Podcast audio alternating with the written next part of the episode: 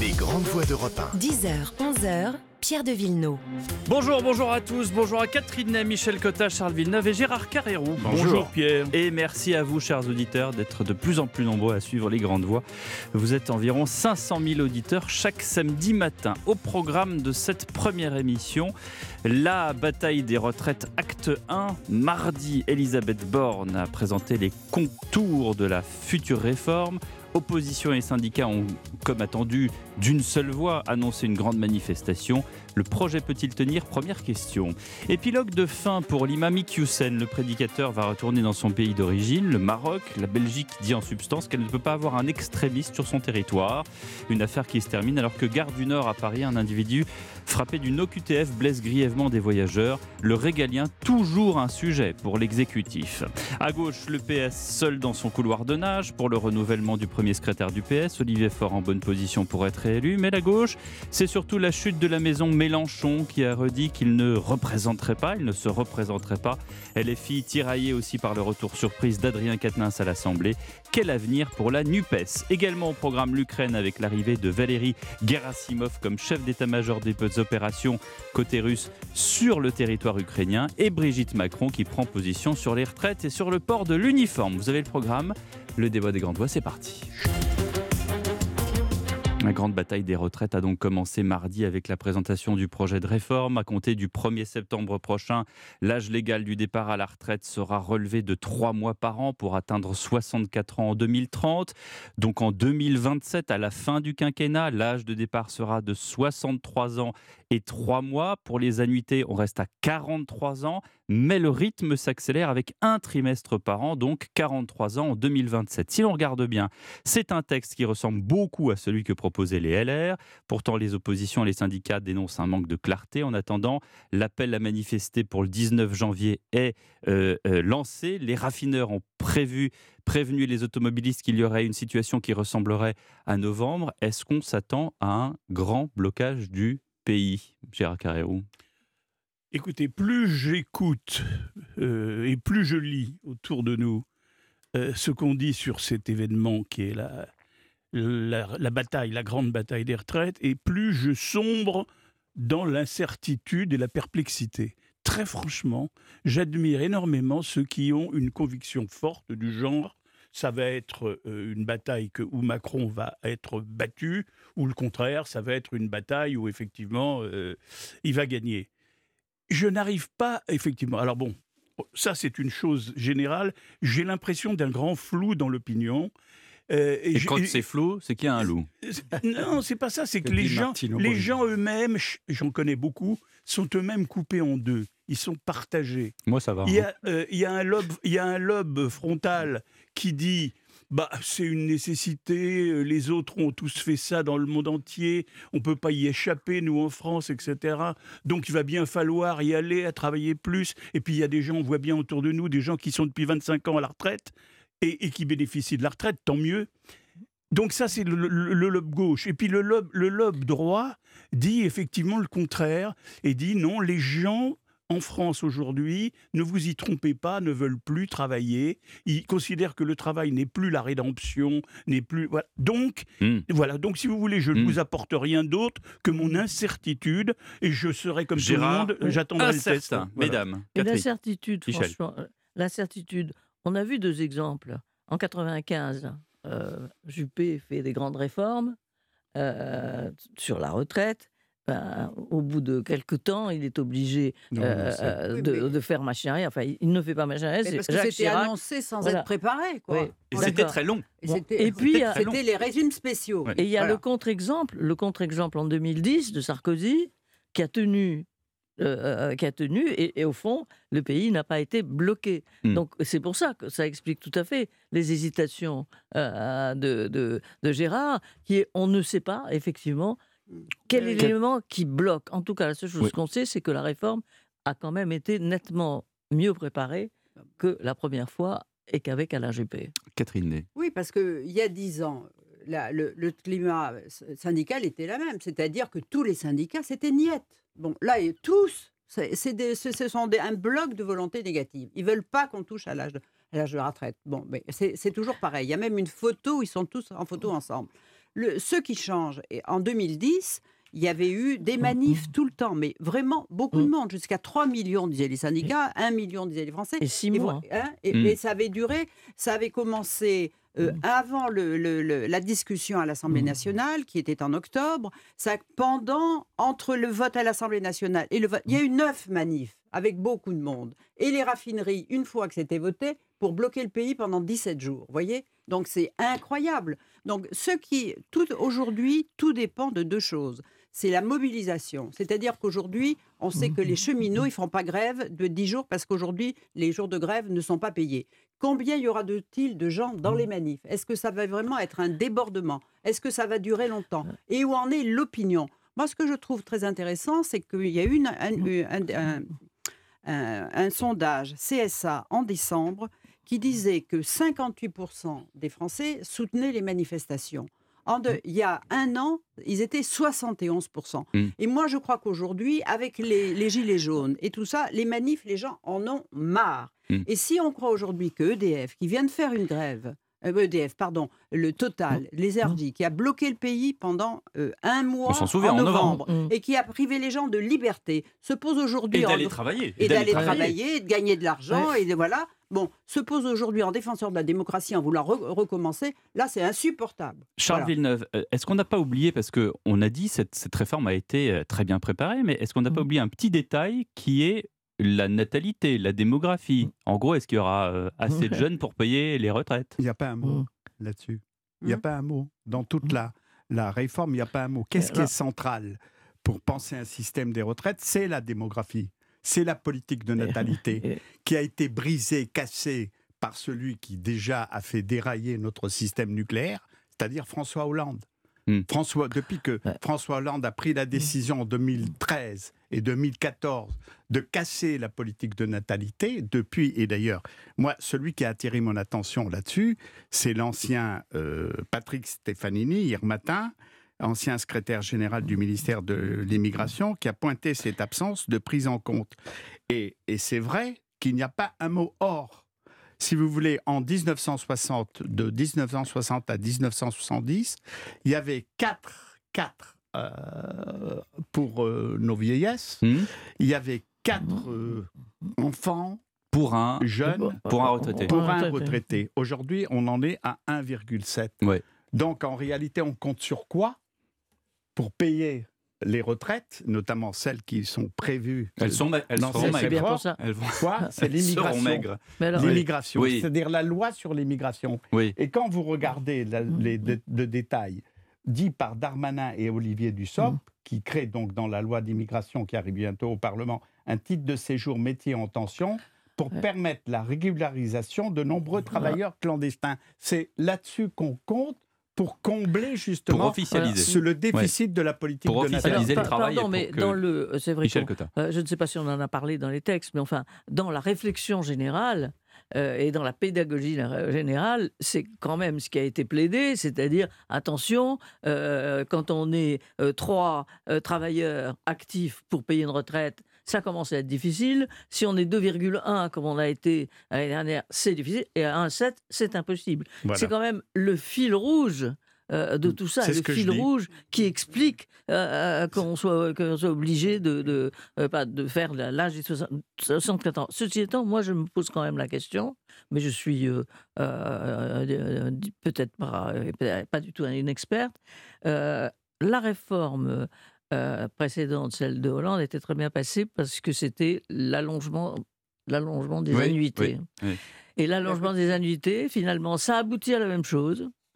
Mais ça ne fait pas euh, réagir les gens. Et ça, je ne comprends pas pourquoi, parce que moi, à leur place, je réagirais davantage. Mm. Mais, À la- alors que là, justement, il y a des ben, annuités. non, mais oui, en- d'accord. Mais là, les entreprises, ça affecte le Catherine PIB parce que les entreprises euh, Oui. payent leur code-part et que ça recharge l'entreprise. Et qu'en plus, pour les salariés, ça, ça baisse leur salaire. Oui, Donc, euh, je veux il dire, il n'y faut- a, il y a pas que des avantages à augmenter sans Et- arrêt le Il n'y a pas de cotisation. désavantages, mais Ah bah, euh, la alors, question.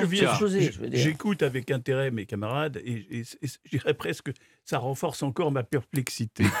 et j'y ajoute, j'y ajoute deux éléments, euh, à mon avis, précis. Le premier, qui va beaucoup compter, je crois, c'est l'attitude des jeunes.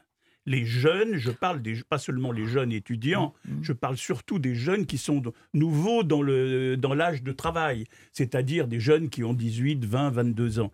Et- Et tous les sondages, alors là pour le coup, les sondages montrent que il y a 20% de plus d'hostilité Mm. dans cette classe d'âge, ces jeunes, qu'il n'y en a dans la classe des seniors, Mm. c'est-à-dire au-delà de 45-50 ans. C'est très important, 20% de différence. Les jeunes seront probablement, sinon dans la rue, probablement quand même en partie dans les cas. Donc ça, c'est un élément effectivement négatif par rapport à la réforme.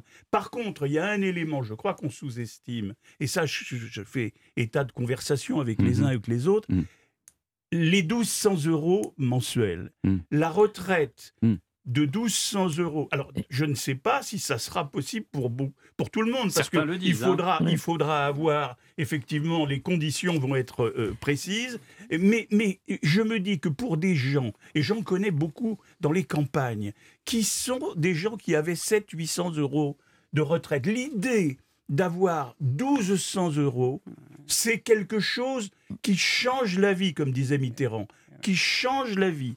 Et ça, c'est un élément, je crois, qu'on n'a pas assez pris en compte dans le le- positif Et que le de la gouvernement, retraite. et que le gouvernement n'a pas assez rappelé. Et que le gouvernement n'a pas là, encore vraiment, la assez. seule- il, a Mais- peut- il va peut-être le faire, mais il l'a accepté pas assez. sur une proposition des LR. Oui, exactement. c'est- voilà. Il l'a fait tout voilà. à fait.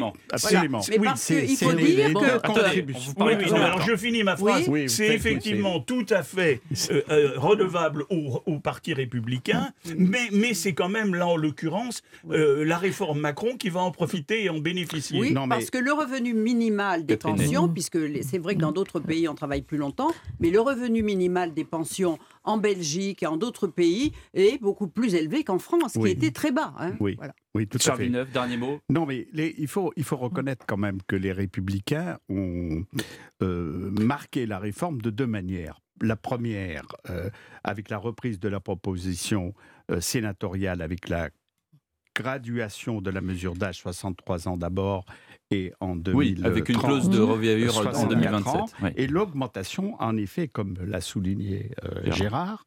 Des petites retraites à 1200 euros pour tout le monde Oui, dès le vote Oui. de la réforme. Y, compris pour les, y compris pour les retraités actuels. oui, oui. Peuvent-. Et- Ils ne seront pas dans la rue, les Et, retraités. et ça, Voilà. et ça, ils- les, les républicains peuvent se targuer Oui. d'avoir eu un rôle dans l'élaboration de ce texte et dans son amélioration. Oui, c'est pas que du Suivisme, voilà, non, c'est et pas ce qu'il y a- du ce qu'il y a de sûr, c'est que c'était la première, euh, les premières armes de Ciotti comme euh, président. euh, euh, c'est et un- que c'est un coup Ciotti, gagnant pour biz- Ciotti. bizarrement, c'est très bien entendu avec Elisabeth Borne. 10h18, la suite des grandes voix dans un instant. On parlera du retour au Maroc de l'imam Iqiyoussen. A tout de suite. Europe 1, De. Avec Gérard Ferrou, Charles Villeneuve, Michel Cotta et Catherine nous avons appris hier dans la soirée que l'imam Iqiyoussen avait été finalement renvoyé dans son pays d'origine, le Maroc, par les autorités belges. La secrétaire d'État à l'asile et la migration, Nicole Demort, remercie la France pour sa coopération et estime que la Belgique ne peut pas se permettre ou ne peut pas permettre à un extrémiste de se promener sur son territoire. Simple, court, précis, assez différent de la procédure administrative française pour expulser les prédicateurs, Catherine Ney. Le, le Maroc avait accepté de recueillir l'imam Iqiyoussen euh, en août dernier. Mmh. Avant de changer hein, d'avis. a- avant de changer d'avis. Pourquoi? Parce que Emmanuel Macron n'a pas prévenu le roi du Maroc qu'il allait en Algérie. Et vous Mmh. savez très bien que les relations entre l'Algérie et le Maroc sont très Mmh. très mauvaises. Et il a reproché, il a fait un grand discours euh, au mois d'août, le roi, pour euh, saluer tous les pays qui reconnaissent la marocanité du Sahara occidental, euh, qui est un- encore un lieu de litige entre les Algériens et le Maroc. Et la France n'a rien dit. Et donc là, il y a un contentieux entre le roi du Maroc et, la, et le, les, Ouais. les, les Marocains n'ont plus accepté d'accueillir ouais, l'imam Iqiyoussen. Bon, l'imam est parti en Belgique. Bon, ben, c'était C'est plus enfui. facile. C'est enfui. s'est enfui. C'est enfui. Il est parti en Belgique, oui, il n'est s'est pas parti enfui. en villégiature. Oui, Oui, oui. non, non, et s'est enfui en Belgique. Bon, euh, dans le fond, Darmanin voulait qu'il ait, qu'il ait quitté le territoire, il l'a quitté. Bon, mais seuls les, les Belges pouvaient obtenir du Maroc ce que la France, parce que, euh, parce que les rapports entre la Hmm. France et le, le Maroc ne sont Ont été, absolument ont pas. été distendus. Tandis que le rapport Voilà. entre Michel la. Belgique, tandis que le rapport entre la Belgique, le- la Belgique et le Maroc sont de nature euh, complètement différente. D'abord, il y a une grosse immigration euh, euh, marocaine euh, en Belgique. Il y a des quartiers entiers euh, comme Molenbeek, dans à lequel à Bruxelles, dans lequel de Molenbeek. quand même, Molenbeek. Molenbeek, dans le cas, euh, dans, dans Oui. ces quartiers, euh, au début, tout le monde disait c'est formidable, la collaboration, la coopération avec les Marocains. Et puis, euh, rapidement, on s'est aperçu que c'était beaucoup plus compliqué que ça. Euh, donc, finalement, c'est vrai euh, qu'avec les Marocains, peut-être, Hmm. la Belgique a un fil, mais en tout cas. Bah, ce sont deux euh, royaumes aussi. mais hein. en tout cas, oui, oui, non. évidemment, on peut dire ça. Mais en tout cas, euh, c'est vrai que les Marocains ont accepté les Belges, ce qu'ils n'ont pas accepté les Français. Oui, tout est bien qui finit bien avec cette Ouais. affaire d'imam qui nous aura quand même occupé pendant plusieurs mois. Bon. Et Mais- qui nous a fait aussi Non, connaître les- la procédure administrative française qui a, je crois, il y a eu, il y a eu 12 ou 13 procédures administratives euh, consécutives pour, euh, pour Absolument. l'expulser. Mais Bon, ce que voilà. je voudrais dire, c'est- je voulais aussi. juste tirer une petite leçon générale sur ce que j'appellerais le rythme et le nombre. Hmm. Nous avons actuellement plus, je, je- je- je suis modeste dans l'estimation parce qu'elle est de 130 000, je crois. Nous avons 130 000, disons cent- plus de 100 000 Oui. personnes qui sont en France, qui ne devraient pas y être et qui, sont, euh, qui ont reçu une OQTF. C'est-à-dire une, euh, Une obligation de quitter un le territoire. Un vœu pressant de quitter le territoire. Si on va calculer au rythme actuel de, euh, ce- du temps qui a été mis, alors grâce, au- grâce à la Belgique on est sorti, mais du rythme français pour, dans cette affaire, des recours, même s'ils sont réduits par la loi Darmanin de 12 à, à peut-être 4 ou 5, je ne sais pas ce que donneront les amendements, mais on peut faire un petit calcul, simplement une petite règle de 3. 1 sur 100 000, ça prend 100 jours. Et si on fait la règle, on arrive à 10 millions de journées pour, pour virer un Ouais. certain nombre. Parce que parmi cette population, il n'y a pas que des, euh, il n'y a pas que des délinquants. Il y a des gens très bien qui, qui sont sans boulot, qui en cherchent, etc. Mais il y a quand même énormément de gens qui sont déjà euh, fichés pour Mmh. avoir commis des crimes et Mmh. des délits. Mmh. Et au rythme où on va, eh ben, je Ouais. veux dire, on peut Oui, se lever enfin, de bonheur. Le, le Et je souhaite à mes petits-enfants, éventuellement, de voir peut-être euh, le chiffre Ouais, grimper. ouais, enfin, c'est souvent un rythme européen aussi. hein, euh, bien sûr, il y a moins, il y a moins de, de, euh, procédures, euh, mais enfin, il y a certaines procédures qui sont tout à fait euh, acceptables euh, dans des autres pays et qui vont peut-être plus vite. Mais enfin, tous les pays sont euh, touchés par ces Mm. d- difficultés euh, des lois européennes à éloigner quelqu'un. Donc c'est vrai que ça prend du temps, mais ça prend pas autant de temps que tu dis. Et en tout Ah cas, bon? on verra bien avec l'immigration, on verra bien avec la loi sur l'immigration si on fait quelque chose, parce qu'il y a des lois qu'il faut changer, ça c'est sûr, et on verra bien qui Charles. les vote et qui les vote pas. Qui vivra verra. Villeneuve. Non, mais il y a un point particulier euh, du contentieux entre la France et le Maroc. Qui n'est pas aussi dissipé que l'imagine le, Quai d'Orsay, c'est-à-dire le siège de la Mm, mm. politique étrangère française, Ah bon? Par le voyage de Madame Colonna euh, il y a à peu près moins de trois semaines à Rabat, capitale du Maroc. Et donc euh, tout était dissipé, c'est ce qu'on a annoncé, euh, mais il n'y a plus de malaise. Moi, j'en suis moins sûr. Rappelons-nous l'attentat du Bataclan. Euh, L'un des terroristes rescapés s'est réfugié dans, pas loin d'Aubervilliers. Et l'immeuble où il, a été, il était réfugié euh, a été quasiment détruit par Mhm. l'assaut de la Oui. brigade de recherche Oui. et d'intervention. Eh bien, euh, si nous avons su où s'était réfugié ce, ce- ce terroriste, c'est grâce aux services marocains. Or, il n'y a eu aucun remerciement, aucun renvoi d'ascenseur par rapport à eux. Et ils l'ont à travers de la gorge jusqu'à aujourd'hui. Eh ben, on les remercie, nous.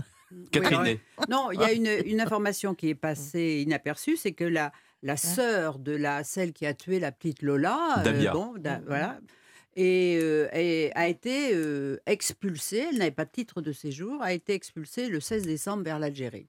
Et là, l'Algérie a accepté puisque Emmanuel Macron vit une période d'amour intense avec le président Tebboune. Et donc, il faut l'accord des Algériens. Bien là, ils ont accepté que la sœur euh, revienne en Algérie. Voilà. 10h28, une nouvelle pause euh, dans les grandes voies dans un instant. On parle de la gauche. À tout de suite.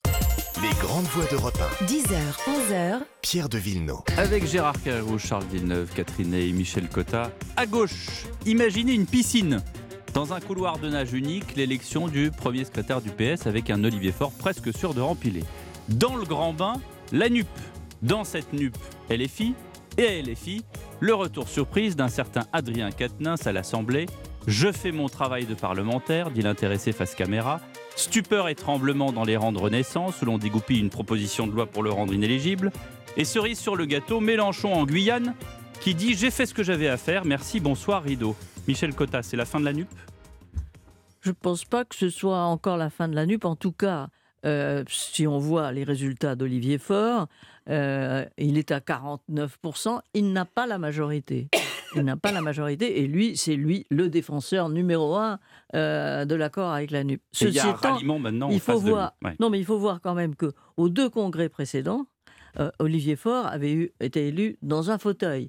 Là, il est à euh, 49, enfin, sa, sa tendance est à 49.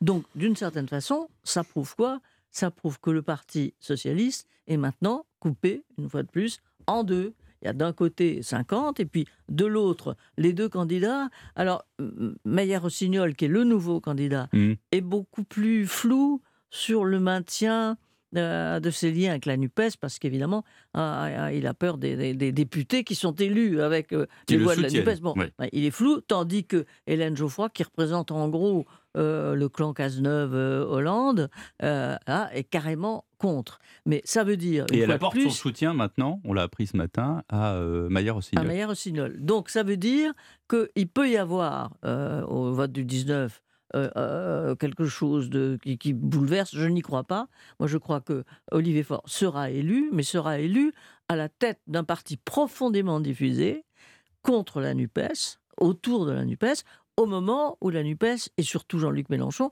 n'a jamais été aussi faible. Mmh, Il est faible dans les sondages, mmh, il est faible maintenant dans ses relations avec ses proches, mmh. euh, et quand même euh, sa, sa façon de conduire les choses, euh, sans parler aux gens qui sont qui l'aident le plus depuis longtemps, est quand même un problème. Il est menacé à l'intérieur euh,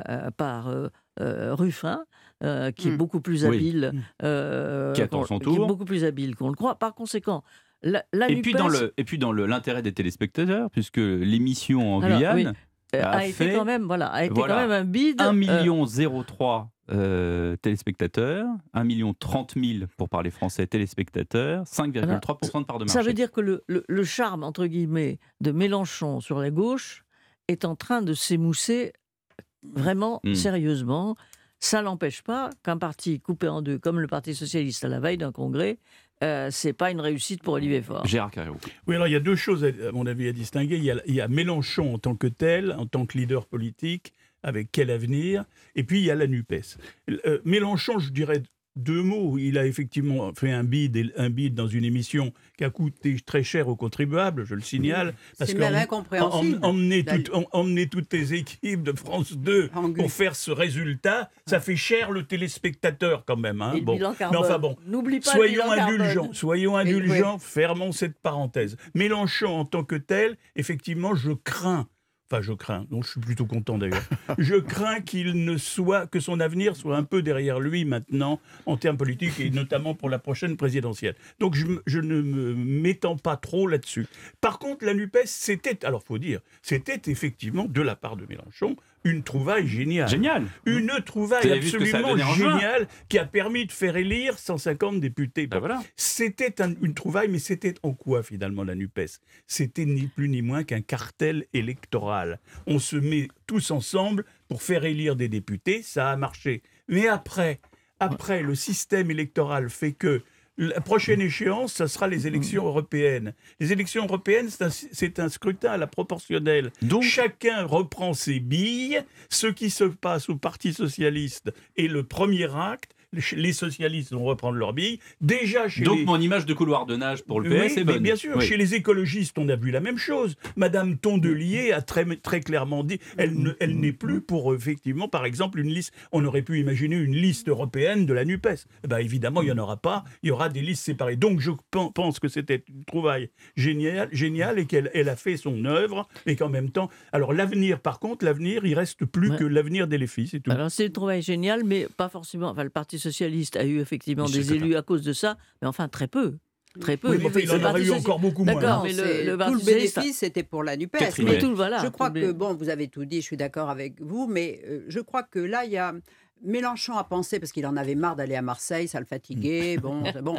Et donc, il a pensé qu'il pouvait diriger de l'extérieur uniquement par son verbe, qui était celui qui, qui vitupère, qui déblatère, qui braille, qui gouaille, qui raille, qui amusait et qui à la fois attirait. Mais on voit que maintenant, il s'est passé quelque chose, le score, c'est qu'il ne crée plus ni l'attention, ni Oui. l'attention et l'apostrophe. Il Il y a aurait pu quelque envoyer un chose qui est en hologramme à train- Marseille. Comment Il aurait pu envoyer un hologramme oui, il aurait pu, voilà. Et donc, euh, c'est vrai que y a, les modes passent, et, dans- et nous sommes dans une période de zapping, et il est atteint par, euh, voilà... Par le zapping. par le zapping. Bon, enfin, euh, je, vous rappelle, camarades, qu'on a enterré euh, une cinquantaine de fois euh, Mélenchon. Ah, c'est Rasputin, Mélenchon. Oui, Oui. et il est toujours là. Alors, euh, Oui, je ne sais pas s'il faut oui. l'enterrer définitivement, mais Mais non, mais- attendons quand même que l'absolution soit donnée. Bon, Non, ah, ceci étant, pardon, on signale mot. simplement qu'il y avait 22 000 votants seulement euh, chez les socialistes, hein. c'est-à-dire beaucoup plus que chez les Verts, mais beaucoup moins qu'au Rassemblement national. Et au Et fond, beaucoup euh, moins qu'aux républicains. Voilà, donc euh, euh, c'est- c'est- ça prouve quand même euh, que tout ça se fait sur un, un fond Mm. euh, de déstabilisation et d'ensablement du Parti socialiste. Mais où vont se reporter Il y a juste un mot que je voulais dire, je ne l'ai pas dit, c'est où vont aller ceux qui avaient été bluffés par la NUPES? Et il y, a- il y a deux blocs Mm. qui étaient forts dans Mhm. le vote de la présidentielle en faveur de Mélenchon, qui est arrivé en troisième position. C'était le bloc d'un certain nombre de jeunes des villes, de Mhm. jeunes urbains éduqués, des gens de 22, Bah, cherchez 23 pas. ans, qui ont, cinq- qui ont bac plus mais 5, cherchez etc. pas, pas. Et Ils des vont aller chez les Verts. Ils vont aller chez les Et Verts. Banlieues. Et, et deuxièmement, le bloc identitaire, le bloc identitaire musulman, puisque 70% d'après les études de cet électorat musulman a voté ça, pour, le- pour, pour LFI Ouais. lors de la présidentielle. Ça, c'est 10h37. intéressant. à Dans un instant, on parle de l'Ukraine. À tout de suite. Les grandes voix d'Europe 1. Pierre de Villeneuve. Avec Michel Cotta, Catherine Gérard Carrérou et Charles Villeneuve. Deux choses. En ce qui concerne l'Ukraine, la bataille sur le terrain avec encore plusieurs explosions. Ce matin à Kiev, des frappes euh, qui ont pris pour cible des infrastructures de la capitale. Euh, la bataille qui fait rage également à Bakhmut et à Soledar. Et puis deuxième chose, au niveau de l'état-major, c'est désormais un certain Valéry Gerasimov qui a pris le contrôle de la guerre en Ukraine qui va aller sur place. Où va-t-on comme ça, Charles Villeneuve C'est le numéro un de l'armée. oui, oui, c'est c'est comme C'est si on envoyait le général Burkhardt. C'est euh, ce que les Américains appellent le chief of staff.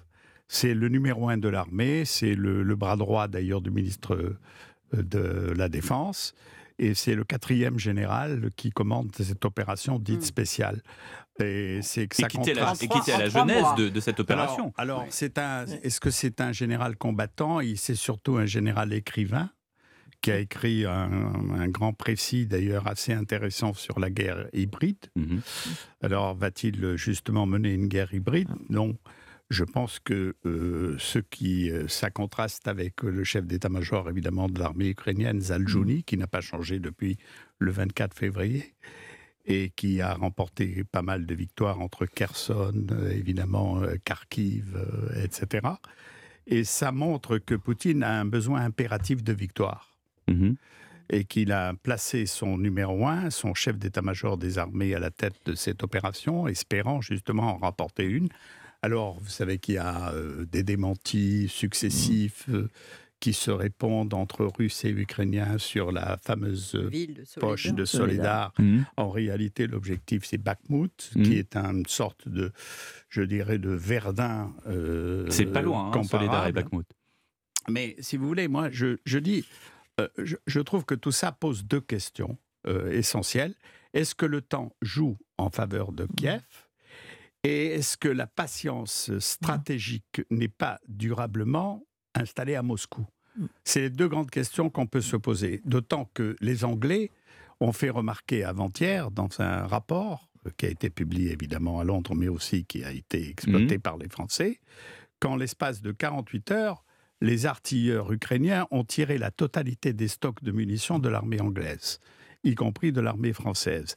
Et les Américains qui sont très attentifs, puisque ce sont eux qui soutiennent, et euh, si ce soutien faiblit, évidemment l'armée ukrainienne sera en grande difficulté, même si le combattant ukrainien qui, euh, livre un combat existentiel contrairement aux soldats russes, euh, est d'une qualité qui épate, si vous voulez, tous les états-majors, y compris français, qui suit ça très attentivement.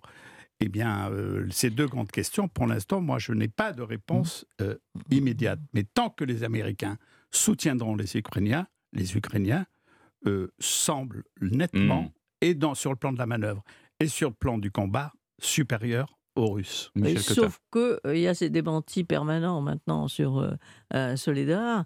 Est-ce que les Russes ont percé ou non C'est pas les Russes. C'est Wagner. euh, les Wagner, voilà. Alors justement, mais, Mais est-ce parce que, que, vous, avez, Wagner... vous avez une concurrence entre, Voilà, mais oui, entre, justement. entre les mercenaires Euh, Bien et sûr, les soldats. bien sûr. Donc non, mais ça n'est pas important russes. que ce soit Wagner. C'est pas inutile de dire, de dire que c'est Wagner qui, dans ce cas, amènerait le premier succès stratégique. Enfin, c'est pas un Ah, succès mais stratégique. enfin, euh, euh, c'est un, mais- un mini-succès tactique. C'est un un succès pour mini-succès Prigogine qui, lui, aspire Oui. à d'autres. euh, mais voilà. qui sera peut-être. Non, mais c'est un succès tactique, Oui. mais comme il n'y en a pas tellement, En Comme il y en a pas tellement, en tout cas, il beaucoup sera de sûrement- militaires français de réserve, notamment, qui interviennent sur les chaînes de télé, rêvent de ce succès russe. Parce que toute leur stratégie et leur raisonnement ont été démentis par les défaites successives de l'armée Bah, russe. ce qu'il y a de sûr, c'est que. Surtout soutenus Non, Bon, ce de les sûr, c'est que la, bataille n'est pas la bataille de euh, Soledad et de Bagoun n'est pas gagnée ni par les uns ni par les autres, mais que pour la première fois, on dit que les Russes ont, ont une chance qui bouleverse quand même un peu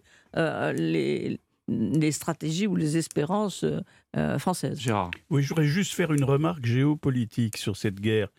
Euh, au début, on a pensé que ça pouvait être une guerre très courte et limitée. Mhm. Et puis ensuite, on a parlé de guerre régionale. Je pense qu'aujourd'hui, il est légitime de parler de, sinon de troisième guerre mondiale, comme le fait euh, Emmanuel Todd dans un article intéressant d'ailleurs du Figaro, euh, mais au moins de quasi-guerre mondiale. Le- la, la tournure prise, Oui. et d'ailleurs si on fait la liste des deux côtés de ceux qui sont euh, entrés de manière euh, directe ou indirecte dans cette guerre, elle est considérable. On arrive maintenant à plusieurs dizaines de pays. Mais alors ce que je veux dire, c'est que dans une guerre mondiale, les guerres mondiales, ça dure en général 4-5 ans, malheureusement. Celle, la première et la deuxième, on l'a vu, c'est 4 ou 5 ans. Il est tout à fait possible que cette guerre dure plus longtemps, donc, qu'elle dure donc peut-être 3 ans. peut- Mm. Et dans les guerres mondiales, il y a aussi quelque chose de, spécifique, c'est qu'il y a toujours un vainqueur et un vaincu. Et là, aujourd'hui, on avait cru longtemps qu'il y aurait un jour un accord. Cette fois-ci, les Américains, et ça je parle avec des sources américaines assez bien placées, les Américains pensent qu'ils peuvent la gagner et qu'ils doivent la Oui, gagner oui. pour se débarrasser pendant 20 ans de l'hypothèque d'une puissance militaire en Russie. Mais ça veut Alors, dire quoi la gagner La Ce- gagner, ça veut dire la gagner. Ce Non, qui mais la gagner, C'est-à-dire mettre les Russes à genoux. Alors, mettre les Russes à genoux militairement. Je finis ma phrase. Oui, oui, oui. mettre la gagner, ça veut dire On mettre les Russes à genoux militairement. mais il y a une réunion de l'OTAN, là, dans quelques jours, où tous les partenaires vont se réunir et pour dire, Mhm. parce qu'il y a quand même un grand changement, c'est qu'on entre dans une guerre, comme tu dis, qui est Mhm. plus, puisque les, les Allemands acceptent d'envoyer des chars, la France envoie des chars, tout le monde, enfin, il veut dire, il y a, 2. et puis Léopard 2, les, Ouais. les Américains, bon, c'est vrai, Polonais. et Polonais, donc il y a une nouvelle... euh, Et alors, aujourd'hui, on se demande, Gerasimov, est-ce que ça annonce une nouvelle mobilisation, quelque chose de nouveau, Oui. quelque chose de fort, autrement- autre que euh, faire venir encore des renforts humains, euh, c'est-à-dire de la chair à canon. Qu'est-ce qu'est-ce qui se prépare côté russe? En tous les cas, il se prépare quelque chose du côté de l'OTAN, ça c'est sûr. Mais Mm. quand on voit Gerasimov, moi j'ai- c'est un chef qui, qui a l'air d'être sous l'exomile. Je ne sais pas comment on donne le pouvoir à un type, on ne sait pas si c'est les vapeurs Eh, d'alcool. ou les- se Oui, Souvarov, Non, il y a des- il y a des- Souvarov dans l'armée Oui. russe sous Oui. Napoléon, c'était quelque chose comme ça. Oui, Oui, c'était pas Lisez, lisez, lisez le match du Kremlin, vous allez Oui. voir, tous les Oui. personnages ont Alors, l'impression d'être sous l'exomile, ils sont plus terribles. Il y a, il y a des remarques, plus les- il y a des remarques à faire par rapport à ce qu'a dit. Catherine et ce que dit Gérard. Gerasimov, c'est ça Gerasimov. Ger- Gerasimov. oui. Il a Comme le une code guerre. nucléaire. Mm. Il a les codes nucléaires Oui, en oui. tant que chef d'état-major Oui, oui. des armées, Mm. ce qui n'était pas le cas de ses quatre prédécesseurs. Bon, deuxième chose, euh, concernant la réunion de l'OTAN que tu as soulignée. Si les gens de l'OTAN, et notamment l'armée française aussi, l'état-major français, décident de livrer des chars légers, ce qui est le cas des Allemands, ce qui est le cas des Américains. Eh ben, Aussi. ma- ma- le président Ça Macron l'a annoncé. Ça veut Oui. dire. Oui, non, mais. Qu'est-ce que ça veut dire? Ça veut dire que les États-Unis, la France et l'Allemagne Mm. considèrent que l'Ukraine peut gagner la guerre. Mm. C'est ça le signal. Une pause, 10h48, et dans un instant, Madame Macron. Les grandes voix d'Europe 10h, 11h, 1. Pierre de Villeneuve. Avec Gérard Carrérou, Charles Villeneuve, Michel Cotta et Catherine Ney, Brigitte Macron a fait parler d'elle. Cette semaine, le grand concours hier soir. La première dame également invitée de TF1 du 20h lundi soir pour le lancement de la campagne des pièces jaunes. Elle a été interrogée sur le projet de réforme des retraites et voilà ce qu'elle dit. Alors, ce que me disent les plus jeunes, simplement un point de réflexion, c'est qu'ils me disent, nous, de toute façon, on n'aura pas de retraite. Donc moi, ce que j'ai envie de dire aux jeunes, tout est fait pour que vous ayez une retraite. C'est tout ce que je peux dire. Voilà, dans la série Je dis ça, je dis rien. Est-ce qu'une première dame doit prendre la parole là-dessus, sur la politique du pays, Catherine Bon, on lui posait une question, euh, elle- elle a répondu, mais c'est à l'occasion des pièces jaunes. Vous savez, Bernadette Chirac, elle parlait une fois par an, elle était invitée à TF1 parce qu'elle avait fait tout un périple et elle Brigitte Macron a eu un mot pour Madame Oui, Chirac d'ailleurs à ben la fin oui, elle, a, elle a eu Ouais. raison. Donc elle a pris sa suite. euh, Mm. donc, et elle a organisé, non pas les, les trains et les grandes manifestations que faisait Madame Chirac et qui est devenue très populaire, beaucoup plus que son mari. Et d'ailleurs, les, les élus, les élus républicains demandaient, lorsqu'il y avait des élections, qu'elle vienne les soutenir et ne demandaient pas à son mari. Mm. Donc, ma- Madame, euh, Madame, euh, c'est la première fois que, en si peu de temps, on Mm. entend aussi souvent euh, Madame Madame, Macron. Macron. et on l'a vu hier soir sur euh, sur TF1, le grand concours où elle était très naturelle, très sympathique et formidable. Mais c'est un atout pour le président parce que vous savez, en ce moment, dans les conversations que vous entendez dans les idées, les gens disent lui, je peux pas le voir et elle, je l'aime beaucoup. Donc euh, c'est ça le, le survie. Il y en Donc, Il oui. y en a Elle d'autres- parle de il y cuisine a aussi d'autres dans qui le. votent pour lui. Elle Oui, parle de oui. cuisine également dans Elle le. parle comment? Dans le Hein journal, elle. Elle par- Oui, alors elle, euh, elle parle de cuisine et ce qui est très drôle, non, mais elle dit qu'il la consulte beaucoup, qu'elle lui dit tout ce qu'il, euh, tout ce qu'elle veut et qu'il en tient plus ou moins compte. Mais ce que j'ai trouvé extraordinaire, euh, c'est qu'on lui a posé des questions. Ça, c'était dans le dans Mmh. le Parisien, c'est qu'on lui a demandé, alors elle a dit ce qu'il lui donnait au petit déjeuner, c'est-à-dire beaucoup de fruits, beaucoup de choses. Mais alors à un moment, elle lui a dit qu'elle aimait faire Beaucoup la cuisine. hein. Bon, oui, ça fait- orange, citron, oui, tous les matins, plus encore Bonjour, un hein. citron dans le thé. Moi, je trouve que ça déminéralisme. Enfin, elle Bon, doit avoir voilà. un nutritionniste, c'est- assez autre chose.